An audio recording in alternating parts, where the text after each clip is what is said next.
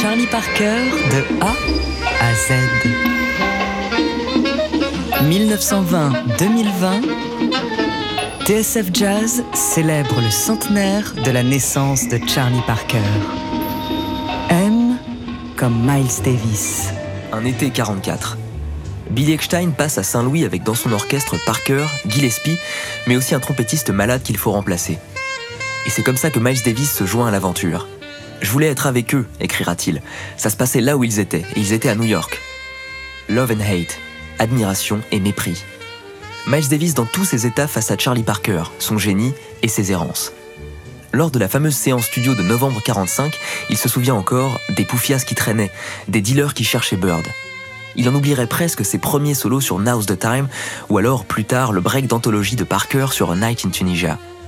Miles est encore un peu vert à l'époque, mais avec lui Bird a plus d'espace qu'avec Dizzy Gillespie.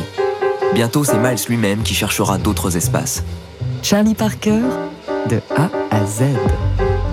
Semaine spéciale Charlie Parker sur TSF Jazz.